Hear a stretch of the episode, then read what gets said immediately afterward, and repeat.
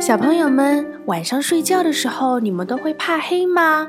我们今天来认识一个也会有点怕黑的小公主。 Each night before bed, Little Princess likes to read a story. But she doesn't like the dark. I want my light on She yelled. Dad asked, Why? because there could be ghosts in the dark. The ghost could be under the bed. Don't be silly. There are no ghosts. Dad said.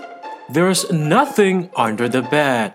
The Admiral said, Don't be silly. There are no ghosts. If there were ghosts, the general would catch them. Don't be silly. There are no ghosts.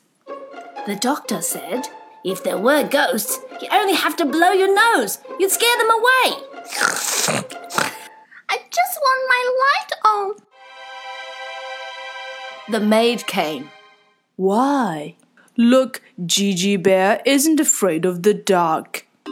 I'm not so much afraid of the dark.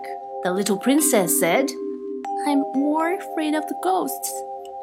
Don't be silly. There are no ghosts. The maid said, If there were ghosts, they would be pitifully small. Anyway, I have never seen them. All right, Gigi Bear. Maybe ghosts really are pitifully small. The little princess was convinced. We must be careful when we walk and not step on them. Sleep tight, sweet dreams. The maid said, and turned off the light. I bet ghosts are afraid of the dark too. The little princess mumbled to herself. The little princess screamed.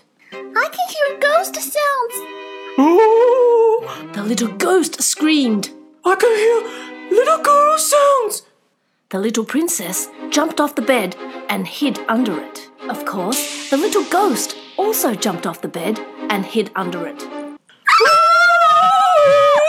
the little princess and the little ghost both screeched. The little ghost ran home towards the top of the castle. Mom, mom, I just saw a little girl. Don't be silly, the ghost mum said. There are no little girls. I still want my light on, The little ghost said, just in case, mom. Ooh.